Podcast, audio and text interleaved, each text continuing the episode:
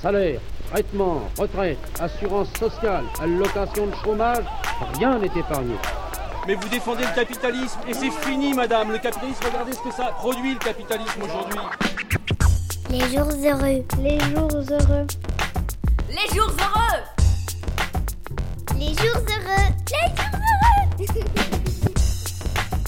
Les jours heureux. Les jours heureux. Les jours heureux. Bonsoir à toutes et à tous et bienvenue à Les Jours Heureux. C'est notre huitième Les Jours Heureux déjà. Et donc ce soir, nous allons parler à partir d'un livre que j'ai dans la main qui s'appelle La bête a-t-elle mué les nouveaux visages de l'extrême droite? Nous allons parler de est-ce que l'extrême droite qu'on connaissait il y a 20 ans et maintenant existe toujours sous une nouvelle forme, politiquement, mais aussi euh, théoriquement, on va dire. Et pour en parler ce soir, nous avons trois fantastiques invités. Je vais commencer par Victoria. Bonsoir Victoria. Bonsoir. Victoria, tu es militante antifa et artiste liégeoise. Tu es d'origine chilienne et kurde. Oui. C'est pour ça qu'on t'a invité d'ailleurs. Et tu es animatrice en éducation permanente chez Peuple et Culture. C'est ça, tout à fait. Et donc, merci encore d'être parmi nous ce soir. Nous avons aussi Julien Doé, qui est secrétaire politique du 7K FGTB de Liège et trésorier de l'Institut d'histoire ouvrière, économique et sociale. Il participe au Front antifasciste de Liège 2.0. Bonsoir. Et euh, rebonsoir Julien. Julien est aussi co-auteur de ce livre avec Olivier Starky. Bonsoir Olivier. Bonsoir. Et Olivier, tu es directeur des services syndicaux de la centrale générale de la FGTB. Tu es l'auteur de nombreux ouvrages, dont La bête a-t-elle mué? Les nouveaux visages de l'extrême droite. Nous allons parler du fascisme, euh, des nouveaux visages de l'extrême droite, mais c'est vrai que c'est à partir du livre qu'on avait eu envie de parler de, ça. Je vais commencer peut-être par toi, Julien. Olivier, tu pourras répondre assez rapidement aussi. Pourquoi vous a-t-il semblé nécessaire et peut-être urgent d'écrire un livre euh, comme celui-là aujourd'hui? Voilà, pourquoi ce livre euh, maintenant?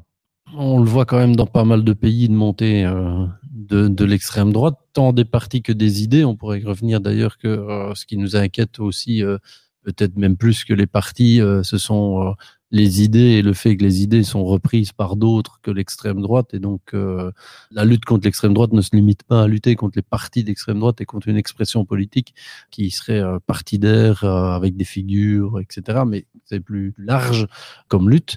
Euh, donc, il y avait le constat que ça monte, que ça montait d'une part, d'autre part, ben, que justement par rapport aux idées alors d'extrême droite il y avait peut-être euh, une baisse de la vigilance ou en tout cas quelque chose qui, qui était en train de, oui, de, de changer et de ne plus être euh, des, des choses qui étaient inacceptables il y a 20, 30 ans euh, semblent aujourd'hui passer euh, sans trop de réaction. Et puis euh, il y avait, euh, on était au lendemain euh, d'élections en, en Belgique et il y a quand même la perspective. Alors on est un peu tôt par rapport à ça, mais on pensait qu'il fallait justement s'y prendre suffisamment tôt et pas comme à chaque fois les six mois avant ou les trois mois avant où quand la campagne commence, tout le monde s'aperçoit qu'il y a peut-être une menace d'extrême droite sur le plan électoral à ce moment-là.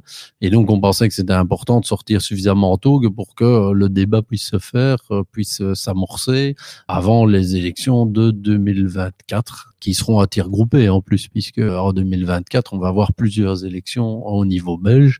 Voilà. Et que même si au côté francophone, on aura l'occasion d'y revenir, on peut avoir l'impression de crier au loup alors qu'ils ne sont pas là mais on pourra relativiser cet aspect-là. Euh, au nord du pays, euh, on est dans une autre situation puisque à peu de choses près, euh, les 50% ont été atteints par la droite extrême et l'extrême droite. On pourra revenir sur les, les nuances qu'on peut mettre et que euh, ben, très clairement en 2024, plusieurs analystes, euh, plusieurs militants, plusieurs politologues, enfin un peu tout le monde se dit que euh, on va peut-être vers un blocage où là la barre des 50% pourrait être franchie. Voilà, plus le contexte international alors et on pourra y revenir sur les élections françaises qui ont eu lieu pour le deuxième tour des régionales.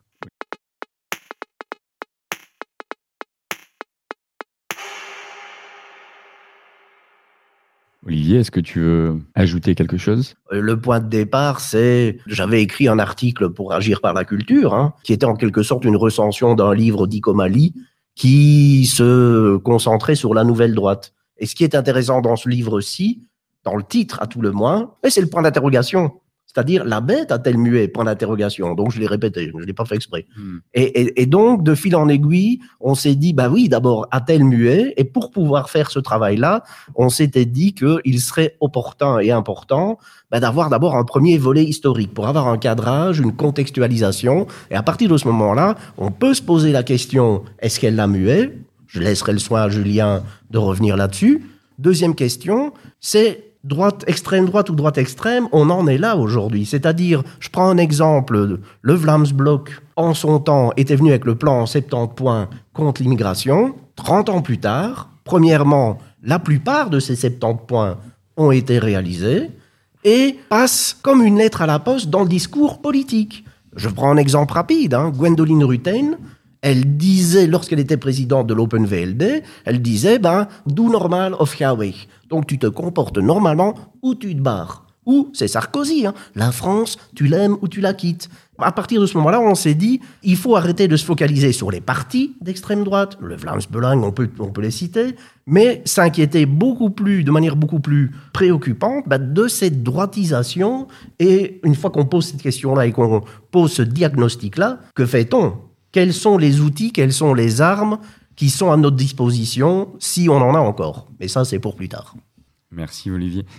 Pourquoi, d'après toi, Victorien, on se sent de plus en plus apte à avoir des propos qu'on aurait qualifiés obligatoirement de racistes il y a, a 10-15 ans et que maintenant ça passe plus ou moins euh, assez tranquillement dans la société quoi? Je sais pas pourquoi maintenant. Euh, oui, c'est clair, il y a, y a une analyse qui est faite notamment dans le livre euh, par rapport au, au réseau et à la banalisation en fait de ces propos. Le fait qu'avant euh, ça se disait euh, entre soi, entre c'était le vieil oncle de famille qui lâchait euh, une bêtise euh, pendant le souper. En fait, il y avait une espèce de, de, de, de consensus social qui venait étouffer un peu ça. Et puis avec les réseaux. Il y a la possibilité de s'exprimer derrière un masque. En fait, on est complètement planqué, on, dit un peu tout et n'importe quoi. Et donc, on, clairement, il y a une utilisation des réseaux hyper violente, je trouve, qui impose un discours, qui impose une façon de penser et qui est très difficile à déconstruire directement sur les réseaux en plus parce que on a vu essayer de naître euh, toute une série d'organisations pour dénoncer, pour essayer de, de faire du contre-discours à l'intérieur même des, des réseaux, mais c'est un travail euh, titanesque et qui très vite nous a semblé euh, inutile en fait parce que c'était une grande perte de temps. euh, on avait quand même toujours derrière plus de monde pour venir euh, retaper sur des idées fascisantes, fascistes. clairement, les réseaux, pour moi, sont devenus des espaces gangrénés quoi. Ce que pose Victorien est une vraie question. C'est est-ce qu'il faut y être et essayer de lutter euh, sur les réseaux ou est-ce que c'est un espace qui n'est pas adapté à la lutte antifasciste euh, pour le faire euh, en manière raccourcie? Alors la réponse, à mon sens, est nuancée.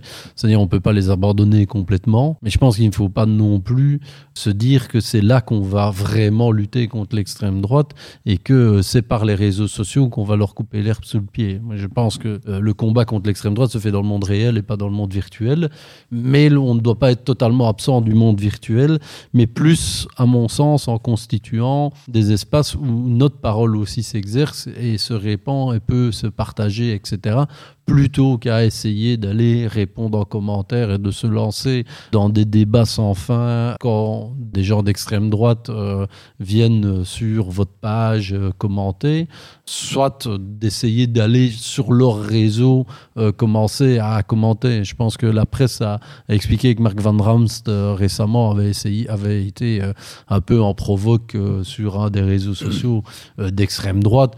Voilà, je pense que ça lui a fait du bien individuellement, mais c'est déjà un premier pas qui peut être intéressant. Mais je suis pas sûr que ça a servi en termes de conviction, puisque les gens d'extrême droite qui sont sur les réseaux sociaux, ils sont convaincus. Donc c'est pas ce public-là, à à mon sens en tout cas, qu'on doit essayer de convaincre de ne pas basculer. On est face à des militants euh, qui sont structurés. Et simplement par rapport à ça, je pense que par rapport à la banalisation, moi j'ai le sentiment que plus que les réseaux sociaux, euh, c'est plus les, les, médias traditionnels qui sont responsables de la banalisation. Alors peut-être plus côté français que belge francophone, euh, mais euh, c'est surtout là que la parole a complètement été, été libérée et qu'à partir du moment où bah, les exemples sont connus, hein, mais euh, un Zemmour sur CNews peut se répandre et dire les pires atrocités sans jamais être repris, voire en étant conforté euh, dans ses prises de position, ben forcément que, pour reprendre l'exemple du vieil oncle raciste, ben il va pouvoir dire, ben regarde, c'est pas moi qui le dis, c'est Zemmour et ça passe à la TV. Euh, et ça, je pense que la pour moi, la banalisation se passe plus à ce niveau-là que réellement par euh, toi-même sur les réseaux sociaux, même si je n'en néglige pas euh, euh, la portée, mais je sais qu'Olivier a un peu plus. euh, Les jours heureux. Soyez les bienvenus. Les jours heureux.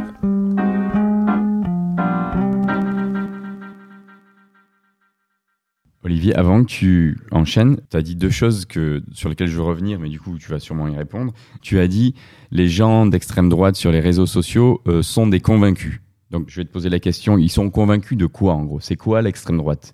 Bien, il y a vraiment beaucoup, beaucoup de choses à dire. D'abord, la fenêtre d'Overton, c'est une fenêtre d'opportunité. J'allais revenir sur, en plus de ce que Victoria a dit, la question c'était le pourquoi, ben, c'est un peu ça. C'est-à-dire que grâce à la fenêtre d'Overton, le fait qu'il y a des propos qui sont lancés comme des ballons d'essai, et puis qui sont répercutés, et si en plus, euh, un mot sur les réseaux sociaux, il n'y a pas de contrôle social, comme Victoria l'a dit, et ce sont des propos qui peuvent être proférés sans nuance. En termes de culture du débat, il n'y a pas de nuance. Donc, ces propos-là, ils finissent par créer une sorte de cadrage, un cadrage qui rende ces propos respectables et acceptables. Et ça rejoint ce que Julien, la question que Julien posait aussi, c'est est-il opportun, mais c'est une question stratégique, face à cette armée de trolls, faut-il une armée de trolls de gauche, pour le dire un peu rapidement et de manière caricaturale? C'est une vraie question à laquelle je n'ai pas nécessairement la réponse. Et donc, la définition de l'extrême droite, ben, il n'y a pas grand-chose, enfin, il y a beaucoup à dire, on pourrait se perdre et gloser, euh, oui, mais un tel, c'est simplement un corpus idéologique inégalitaire, ça c'est déjà une bonne base, pour une certaine hiérarchie, la place des femmes, hein, donc c'est le, retour, le, le KKK, hein, donc euh, cuisine, enfant, église. Mais ça, c'est quelques éléments. Maintenant, on pourrait compléter à loisir, mais c'est quand même le corpus de base. Par rapport à ça, et donc dans un premier tour, je pense que euh, ça répond quand même globalement à ta question. Je vais me tourner vers toi, Victoria. J'ai toujours du mal quand on dit les gens sont convaincus. Moi, j'ai l'impression, je, suis peut-être naïf, mais que l'être humain n'est pas mauvais à la, à la base, en tout cas. Que on nous aide à nous convaincre, en tout cas, on en a parlé par les médias, par autre chose, de, de choses. Donc, il faut un ennemi et souvent, on nous le fabrique, en fait, cet ennemi. Donc moi je te rejoins un peu. Je suis aussi de cette école qui pense que l'homme, la femme ne sont pas fondamentalement mauvais, mais que quelque chose vient un petit peu. euh, On s'est quand même rendu compte pendant la crise qu'on vient de traverser, et c'était déjà le cas euh, dans des crises précédentes, du mal-être qu'il existe dans la société. Quoi, pour le moment, cette crise, c'était une espèce de gros projecteur qui est venu euh, illuminer euh, des injustices, des inégalités sociales, des privilèges d'une part. Des difficultés euh, à survivre, à, boucler les fins de mois. euh, on en était euh, du coup arrivé à parler aussi de, spécifiquement en Belgique, mais on retrouve cette organisation dans d'autres pays d'Europe, l'État social actif, dont je ne suis absolument pas une grande connaisseuse, mais qui pour le moment me semble donner, apporter une série de réponses dans l'analyse qu'on fait sur ces inégalités, sur ces injustices sociales. Et effectivement, on peut se rendre compte à travers ce système qui a été mis en place en Belgique il y a déjà plusieurs dizaines d'années, à quel point la population exerce un contrôle sur elle-même et donc notamment va commencer à aller voir chez le voisin euh, pourquoi est-ce que lui va mieux, pourquoi est-ce que lui s'en sort mieux, moi j'étouffe, etc. Donc il y a un peu ce jeu-là qu'il faut évidemment euh, raccrocher au populisme de ces partis euh, des droites extrêmes ou, euh, ou d'extrême droite. Vous en parlez dans le livre d'ailleurs, c'est très marrant. euh, J'avais lu le, le programme de Nation en 500 points. Il en manque deux d'ailleurs dans leur truc, c'est complètement n'importe quoi.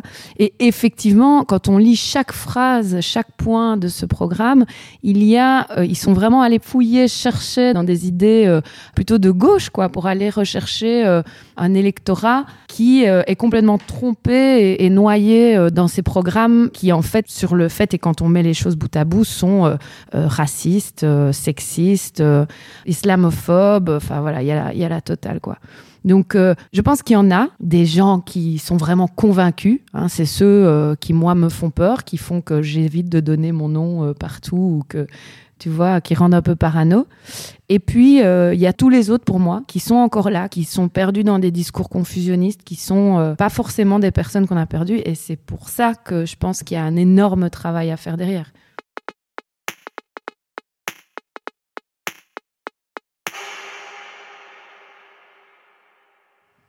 Pour rejoindre ce que Victoria vient de dire, euh, en tout cas par rapport à l'électorat, quand on parle des convaincus, c'est bien, bien évidemment de dire il y a une frange à Dries van Lagenhoven de Skildenvrind et les, les, les, les, gars qui sont dans, parce que c'est essentiellement des, des, des, mecs en plus, euh, qui sont euh, dans, dans Skildenvrind. Pour moi, c'est pas ceux-là qu'il faut essayer de convaincre, qu'il faut essayer de faire, c'est les isoler faire euh, ce qu'on a appelé un cordon sanitaire, mais l'expression n'est pas correcte, ne s'applique pas totalement à, l'idée que je veux développer, mais, mais c'est vraiment de les isoler, de les maintenir dans leur monde à eux, mais que leur monde à eux reste bien éloigné du reste. Et tout le travail alors après, c'est effectivement de faire en sorte que des gens déboussolés ou en tout cas qui se trompent d'ennemis, on ne peut pas, on le dit d'ailleurs dans, dans le bouquin, on ne peut pas déconnecter la montée de l'extrême droite aujourd'hui du fait que depuis 40 ans, on a une droite ultra-offensive contre toutes les conquêtes de la gauche, contre tout le modèle social qui sort de l'après-guerre et de la victoire contre le fascisme et contre le nazisme. Et on ne peut, on ne peut pas déconnecter les deux. C'est bien un terrain qui a été préparé sur 40 ans. Alors pas forcément à dessein, c'est là qu'il faut pas tomber dans, dans le complot et le mécanisme, mais en tout cas l'extrême droite arrive sur un terrain qui a été bien préparé, bien amouré, et contrairement à ce qu'elle essaye de faire penser ou qu'elle essaye de, dire, elle n'est absolument pas à contre-courant, elle est parfaitement dans le courant, elle est comme un poisson dans l'eau dans la société euh, ultralibérale, euh, ultra-capitaliste dans laquelle on, se trouve. Et donc, quand une série de points qu'elle dit, notamment contre les chômeurs, etc., elle est à l'aise euh, pour l'évoquer. Donc ça, c'est un, un point. Par contre, à des enjeux de la lutte antifasciste, en tout cas côté francophone, c'est d'empêcher une masse de gens qui peuvent être attentifs à un discours, qui peuvent le voir sur Facebook, etc., de devenir électeurs et électrices, d'une part, c'est un peu plus compliqué, mais ça peut se faire alors par un travail de sabotage de la campagne électorale et du fait que les gens aient connaissance, d'une part, que ces gens se présentent et qu'ils sont là, d'autre part, de dévoiler, alors le côté euh, illuminer la bête, euh, c'est de montrer, si, si, ce, parti-là, c'est un parti d'extrême droite, même si son nom ne le laisse pas penser, même si euh, il essaye de le masquer, et là, c'est le travail de décodage. Et puis après, c'est aussi l'empêcher de, de, devenir des militants et de se structurer. Là, alors, on, on, pourra y revenir, mais c'est tout le travail alors antifasciste de rue, contre les locaux, contre euh, les meetings, etc. Puisque c'est une chose de partager sur Facebook de manière anonyme ou avec un pseudo une idée d'extrême droite, c'est autre chose d'oser aller à un meeting, c'est autre chose d'oser aller distribuer un tract, surtout quand tu sais que quand tu le fais, tu vas te prendre une opposition qui va être costaud, qui va être nombreuse, c'est encore tenable comme discours en Belgique francophone. C'est quasi plus le cas en Flandre. En France, euh, ben, on est justement sur les points de tension et on voit bien, euh, encore hier à Lyon, euh, il y a eu à nouveau une attaque d'un bar euh, par des gens liés, enfin c'est c'est les groupuscules. Est-ce que c'est génération identitaire ou un groupuscule euh, approchant type Zouave ou type Action française? Enfin, il y a plusieurs groupuscules là-dedans. Là, là J'ai pas encore les détails, euh, mais on le voit. Elle, elle peut être violente. Si on la laisse grandir, elle devient violente et elle ose devenir violente. Et d'ailleurs, en Flandre, on a eu quelques aspects euh, d'une violence et d'un passage à l'acte. Et on va pas revenir sur le dernier cas qu'on a fini par retrouver avant qu'il ne passe à l'acte. On y reviendra, mais. Olivier, je te laisse la parole, mais je voulais aussi rebondir sur la question de la violence. Je trouve que c'est vraiment pas euh, inodin. il faut en parler parce que c'est vrai que la violence de l'extrême droite, en tout cas on en a l'impression, est beaucoup moins punie que la violence de l'extrême gauche. En tout cas en, France, j'ai des exemples précis en tête. Voilà, si tu veux rebondir sur ce que vient de dire Julien, et peut-être aussi parler de cette question de la violence qui pétrifie vraiment une certaine partie des gens qui pourraient être, entre guillemets, de notre côté. Oui, mais je terminerai justement par la violence, mais parce qu'il y a beaucoup à dire sur tout ce qui a été dit. Pourquoi est-ce que des personnes s'inventent des ennemis factices et sont aidés Et Julien, à un moment, il dit ils sont dans un, il y a un mouvement idéologique et le terrain, il a été élaboré avec encore plus d'aisance qu'il y a beaucoup de personnes, et parlons de la classe ouvrière, les classes populaires, qui ont été abandonnées aussi. Je prends quelques exemples. Hein. En France, François Hollande, une boîte à idées, Terra Nova, lui avait clairement recommandé, si tu veux gagner les élections, tu dois abandonner la classe ouvrière.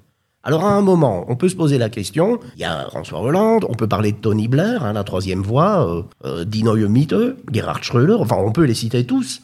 Qu'est-ce qui se passe? À partir du moment où moi je suis un électeur et on me snob, on me méprise, on ne s'adresse plus à moi, on ne prend plus en considération ce qui est mon quotidien, eh bien, contrairement à ce que beaucoup disent, je vais aller voter pour l'extrême droite, ça n'est pas vrai. La plupart se réfugient dans l'abstention.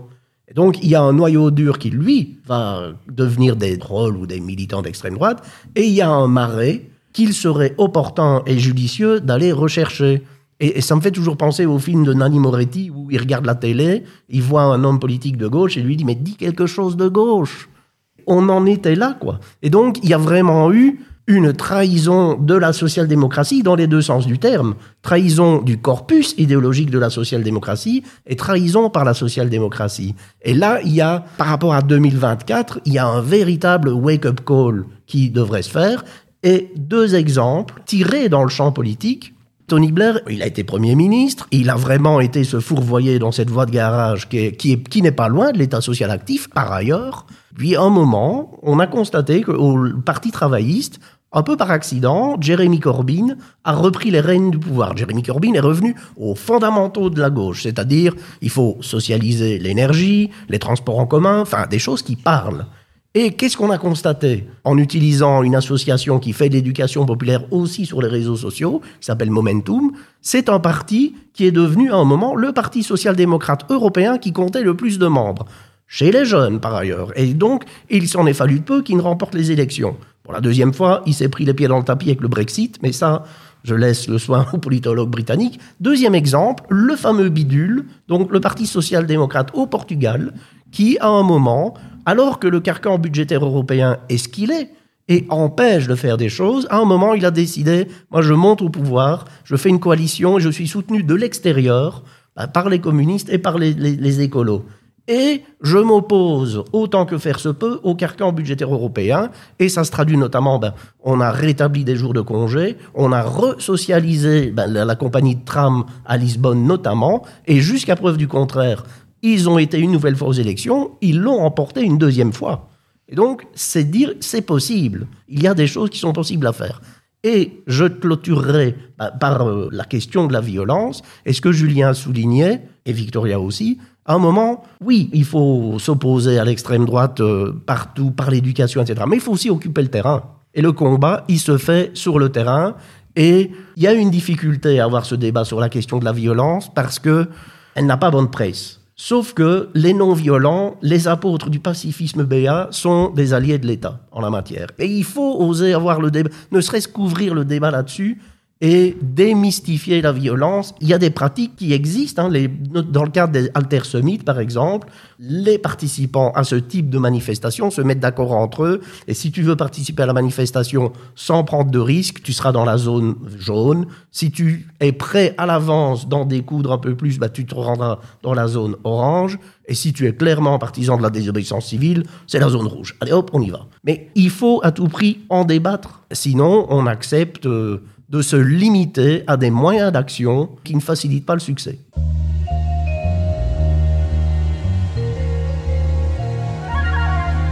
Les jours heureux.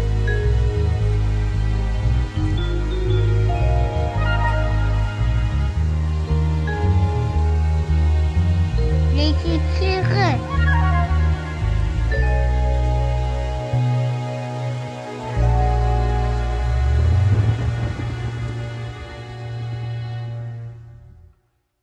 Je veux aussi qu'on parle à un moment de cette question de est-ce que l'extrême droite est forte parce que nous, nous, la gauche, euh, sommes faibles?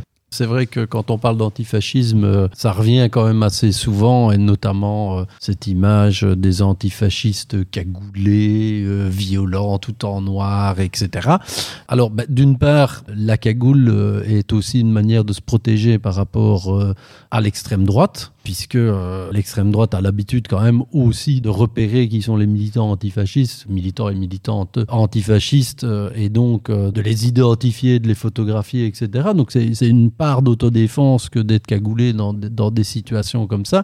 Quand on parle de la violence contre l'extrême droite, le problème c'est que on n'est pas sur une position neutre où on démarre de rien. On démarre d'une position où les gens en face sont foncièrement violents, sont dans une culture violente, dans une idée idéologie qui repose sur la violence, qui met tout le virilisme, toute la culture de la violence, qui légitime complètement un système violent et une violence physique.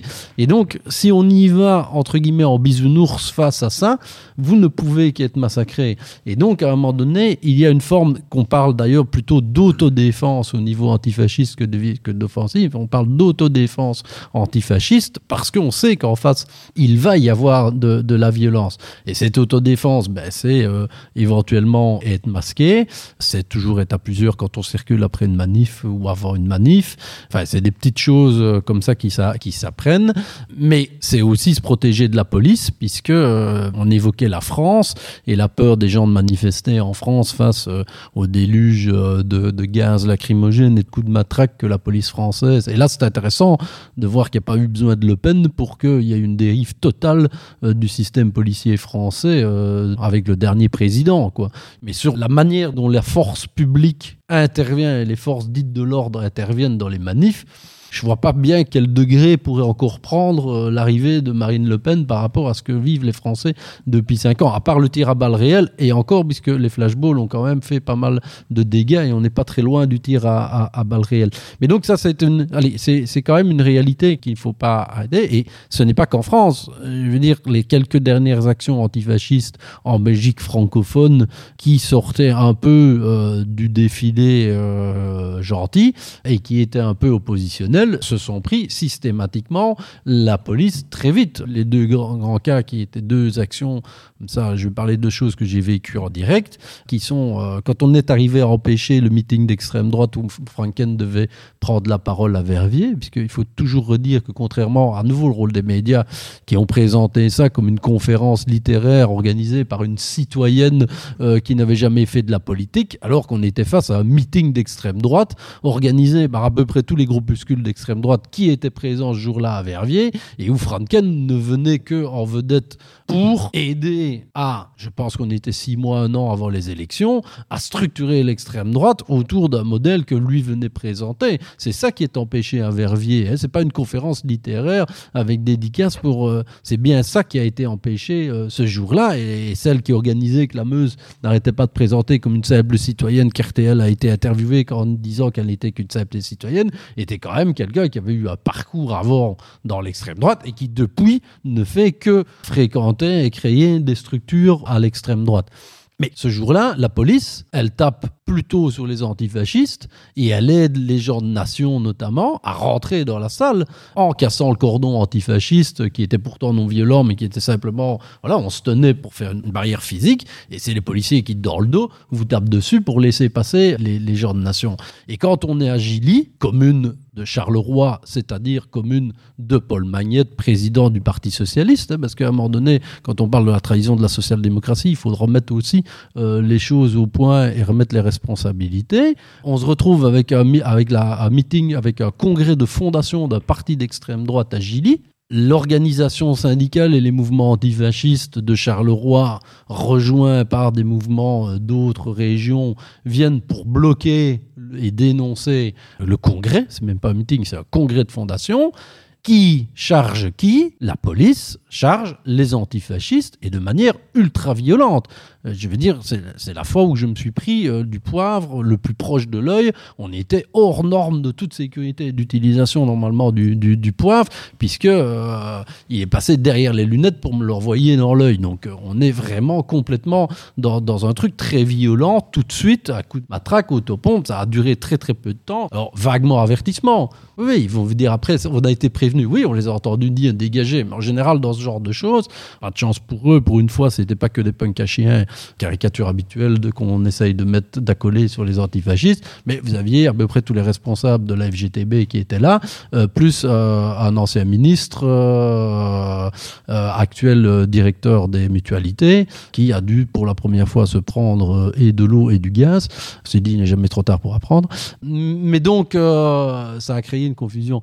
Mais depuis, Gilly, c'était quoi Il y a un an et demi, deux ans peut-être même? Depuis, on n'a toujours aucune explication. Depuis, on n'a toujours rien de la part des autorités communales qui ne reconnaissent toujours pas que à ce moment-là, il y a un problème. Et je termine là-dessus, mais pour bien illustrer la question, 1er mai à Liège, cette année-ci, Nation explique qu'ils veulent faire un meeting place Saint-Lambert. Alors pourquoi place Saint-Lambert? Ben Parce que 15 jours, euh, non, un mois et demi avant, on avait eu un épisode avec euh, hein, des jeunes euh, qui avaient euh, un peu fait d'agitation au centre-ville et une grosse intervention policière, ça avait fait beaucoup. Et donc Nation, comme par hasard, veut faire un meeting place Saint-Lambert. C'était évident que c'était pour faire le lien, racaille, enfin, on connaît le discours. Donc les antifascistes organisent non pas une contre-manifestation, mais dans le cadre de Still Standing for Culture et d'un 1er mai culturel, des concerts et prises de parole. Et le bourgmestre interdit les deux manifestations. Et le bourgmestre envoie les troupes tout de suite pour empêcher le meeting de se tenir place Saint-Lambert. Et le meeting n'a pas pu se tenir place Saint-Lambert parce que les chevaux, parce que l'autopompe était déjà prête. On a su négocier, ça ne s'est pas passé comme à Gilly parce qu'on est quand même à Liège, euh, qu'on était plus nombreux et qu'on a accepté relativement vite de bouger. Mais donc c'est pour illustrer à un moment donné que ce discours aujourd'hui, qui tend de plus en plus à mettre sur le même pied extrême droite et antifasciste, fascisme et antifascisme, extrême droite et la gauche. Sous couvert de communisme, c'est l'ensemble de la gauche et des idées de gauche, tenues y compris par des responsables de la social-démocratie, ne nous envoie que dans le mur comme dans les années 30, quand à un moment donné, certains ont dit préférer Hitler à Moscou, et ce genre de discours-là. hein. Alors on va dire que je fais le poids Godwin, on va dire que j'exagère, mais fondamentalement, lisez certaines déclarations, observez ce qui est en train de se passer, observez la campagne politique en France, où y compris des intellectuels se prétendant de gauche, hein, parce que le dit de gauche, ont tenu les discours euh, plutôt Le Pen que Mélenchon. Et donc, euh, on, on est quand même devant une situation qui doit nous inquiéter sur ce basculement d'un discours qu'on n'aurait pas eu il y a 20 ans et qui forcément favorise. hein, Je voudrais revenir à, à la question peut-être du début de ce livre dont on n'a pas beaucoup parlé ce soir, qui s'appelle La bête a-t-elle mué? Donc en fait, la bête a-t-elle mué, d'après vous? Ben, la réponse serait de dire oui et non. C'est-à-dire euh, une métaphore rapide. hein. En fait, l'extrême droite aujourd'hui, c'est une douche moderne. Donc tu as 36 jets d'eau, mais c'est quand même la même eau qui sort. Et donc c'est un peu ça. Elle l'a mué, ben, si on regarde Dries van Langenhove, Tom van Grieken, il porte beau, c'est le beau fils adoré. Sauf que Julien sera le premier à nous dire que bah, Mussolini aussi, il savait se saper euh, comme un milord. Et donc, euh, oui et non. C'est-à-dire que le corpus reste, il mue pas. Maintenant, l'habillage peut essayer de se rendre beaucoup plus attrayant, beaucoup plus aguichant. Et ça rejoint la question sur l'usage des mots. hein. Si on y prête garde, avec le cadrage, fenêtre d'Overton, etc., nous-mêmes, si on ne fait pas un travail de lucidité, nous-mêmes, on se surprendrait à utiliser leur vocabulaire. Et alors à ce moment-là, ils ont gagné, évidemment. Et donc il y a tout un travail de lucidité à faire. Ainsi, par exemple, on parle beaucoup des médias traditionnels, et à juste titre, il faut dénoncer le rôle qu'ils tiennent, mais de grâce, n'utilisons pas les merdias, parce que c'est clairement le vocabulaire d'extrême droite qui percole. Donc ça, c'est un premier élément. Et je rebondis sur l'autre question que tu posais, qui a été éclipsée par la question de la violence.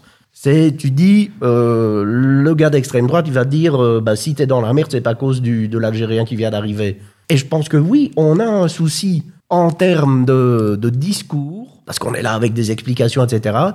On a un souci parce qu'on n'ose pas aller sur le terrain des émotions, on n'ose pas venir sur ce terrain-là. ben, par exemple, on sait très bien que l'extrême droite développe un, un discours, un nous contre eux, désignant un ennemi. Et on sait très bien qui est le eux. Hein. Ça peut être le musulman, ça peut être. Ben, tu parlais de ça. Qu'est-ce qui nous interdit aussi d'avoir un discours qui identifie clairement des adversaires et qui pointe du doigt Et on peut construire un nous qui, lui, serait inclusif? C'est-à-dire la classe ouvrière, l'Algérien qui vient d'arriver, contre les multinationales, contre les actionnaires, contre le capitalisme. Appelons un chat un chat à un moment.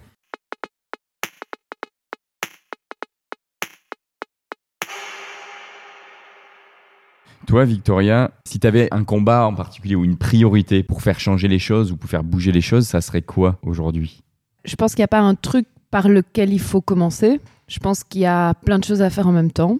Parce qu'en fait, isoler à chaque fois des, modes d'action, euh, c'est aussi une erreur, je pense.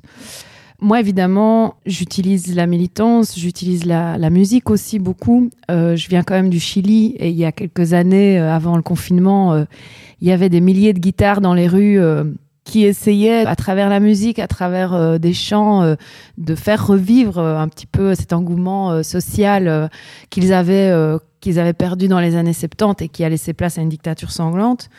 Ce que disait Oli me, faisait réfléchir tout à l'heure sur cette question des classes oubliées. En fait, euh, oui, notre discours, il oublie aussi un peu d'écouter, quoi. On est là, on parle tout le temps et en fait on devient redondant, on est chiant pour tout le monde.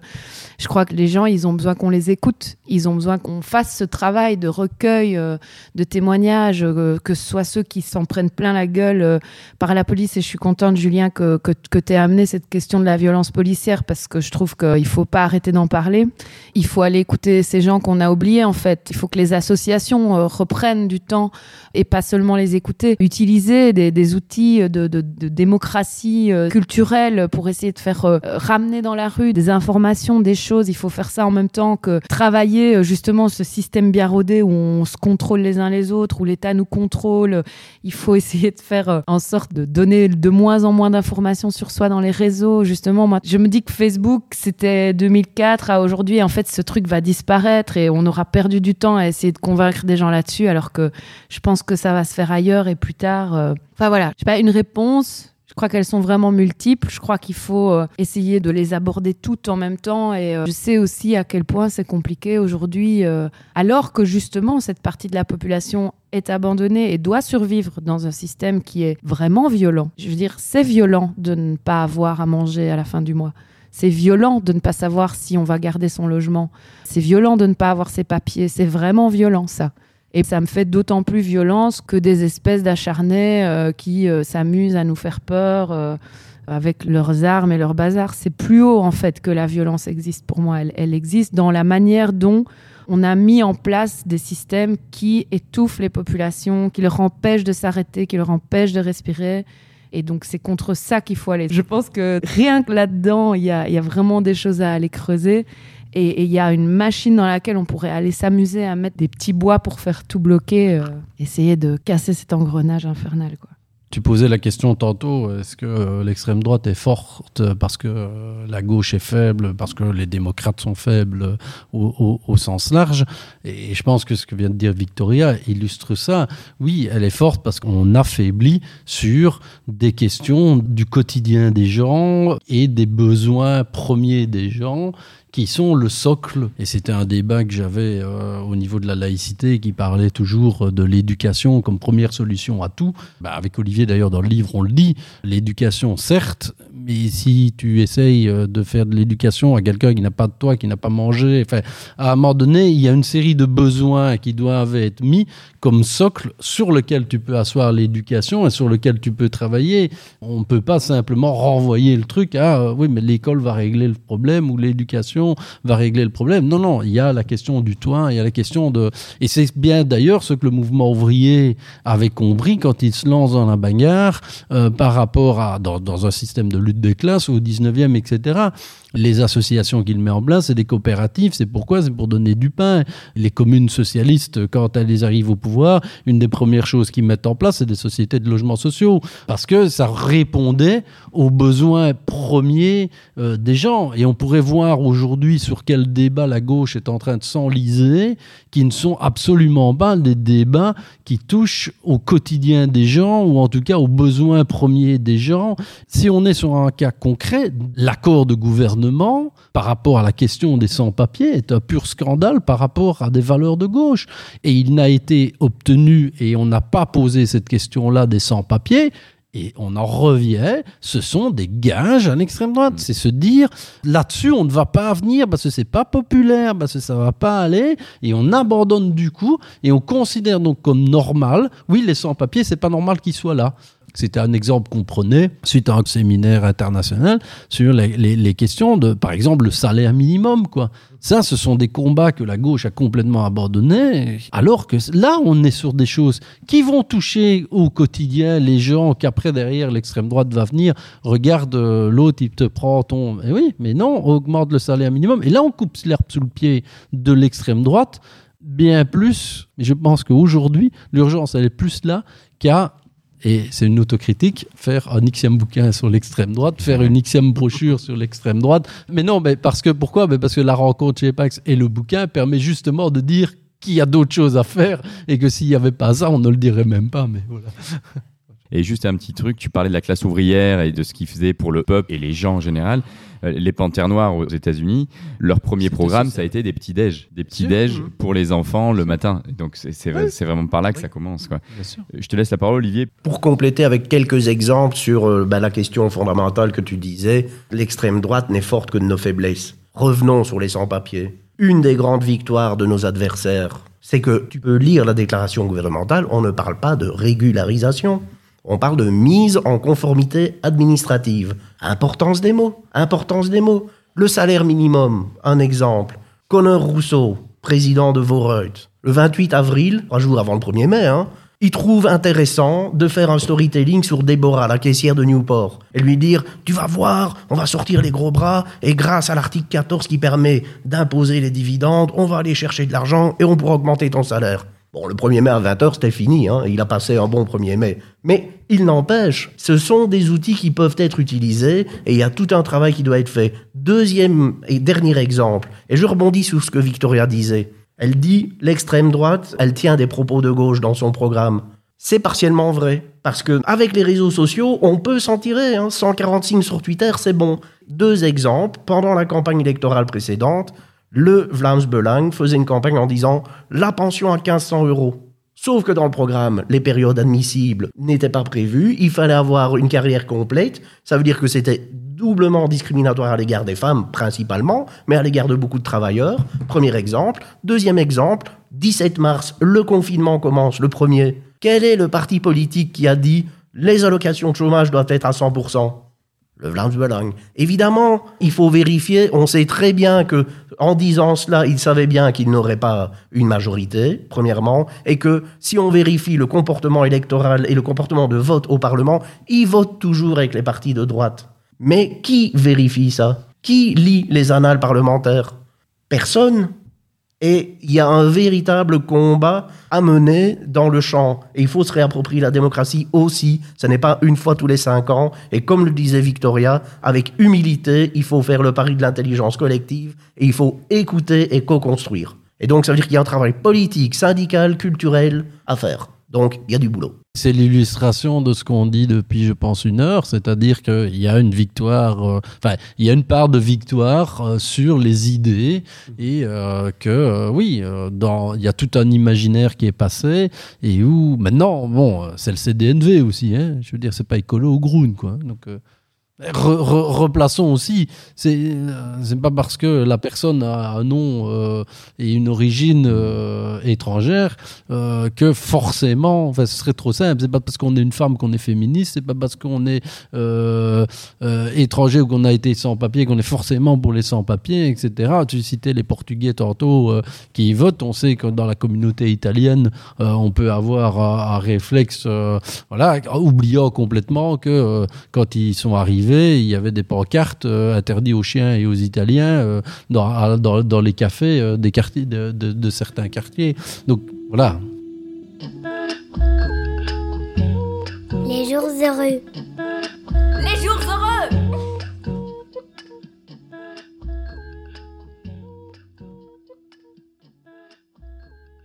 Il y a une question aussi assez, assez concrète. Alors, je ne sais pas à quel point tu veux y répondre, parce que ça peut être bien de pas tout à fait dévoiler nos tactiques et nos stratégies aussi. Comment s'organise concrètement la, rési la résistance Antifa dans vos collectifs? Il y a euh, aussi dans nos, dans nos collectifs antifascistes euh, beaucoup de questions qui se posent quant à nos actions, quant à nos manières d'agir, parce qu'en fait, encore aujourd'hui, nous sommes beaucoup dans la réaction à et très peu dans la prévention de.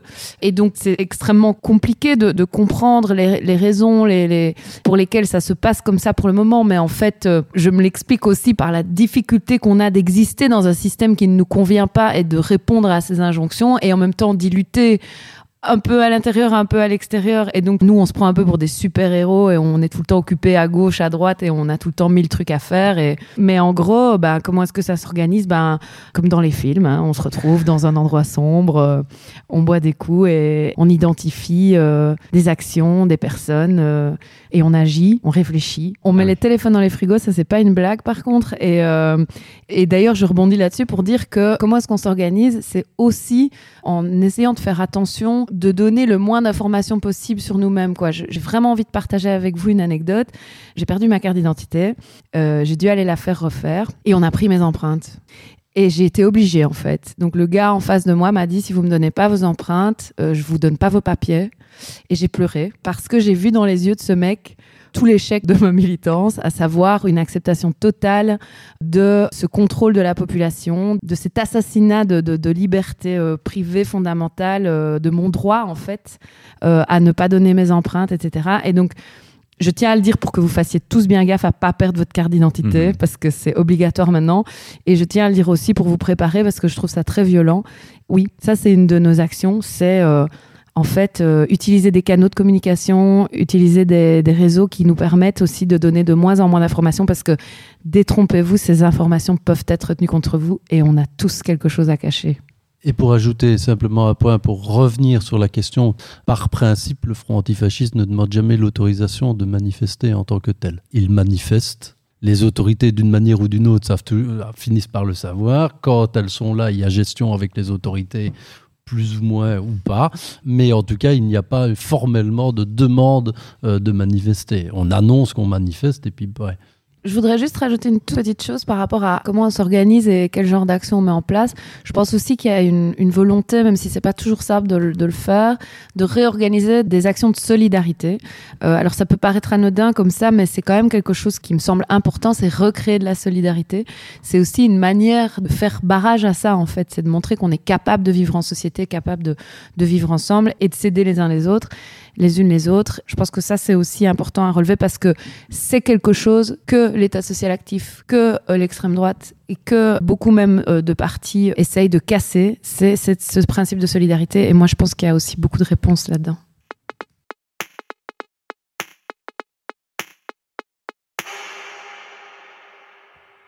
Alors, j'ai une question qui en soulève une autre, mais alors hyper euh, importante. Donc, avec la convergence des idées de droite et d'extrême droite, comment fixer la limite, s'il est pertinent d'en fixer une, pour autoriser ou non une manifestation?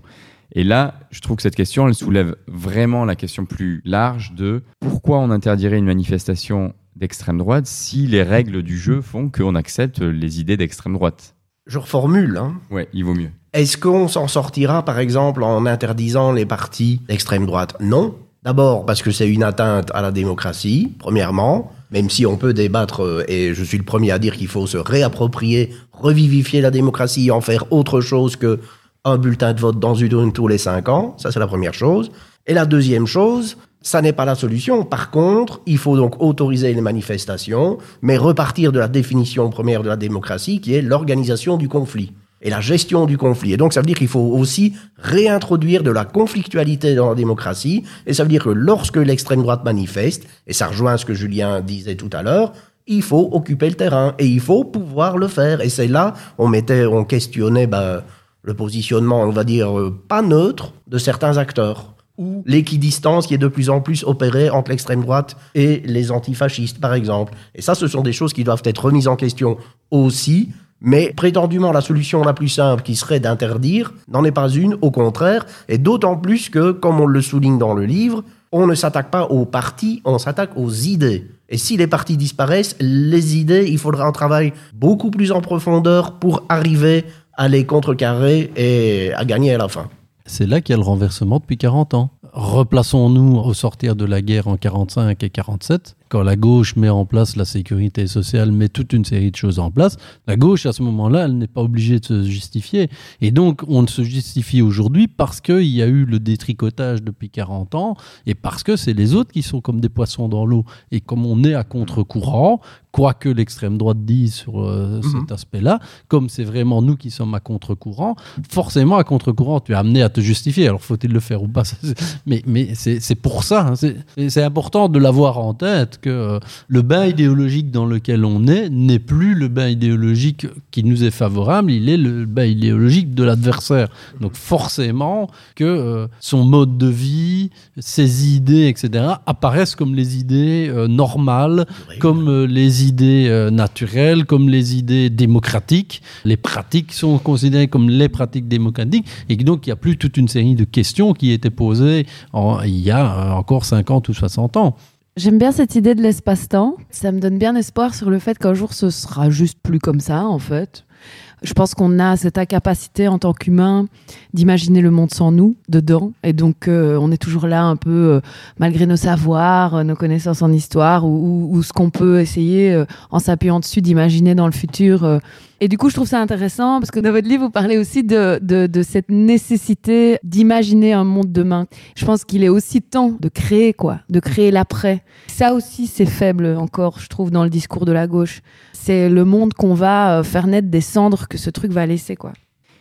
Voilà, donc vraiment, merci beaucoup. Je rappelle, donc, on s'est réunis aujourd'hui pour parler à partir de ce livre qui s'appelle La bête a-t-elle mué les nouveaux visages de l'extrême droite de Julien Doé et d'Olivier Tarki. Nous avons aussi Vicky. Et finalement, donc ça s'appelle cette émission Les Jours Heureux. C'était la huitième. Vous pouvez retrouver la plupart des podcasts sur notre site qui s'appelle lesjoursheureux.be. Et voilà, c'était organisé par Présence et Action Culturelle. Merci beaucoup. Bonsoir et à bientôt. Merci. Les Jours Heureux.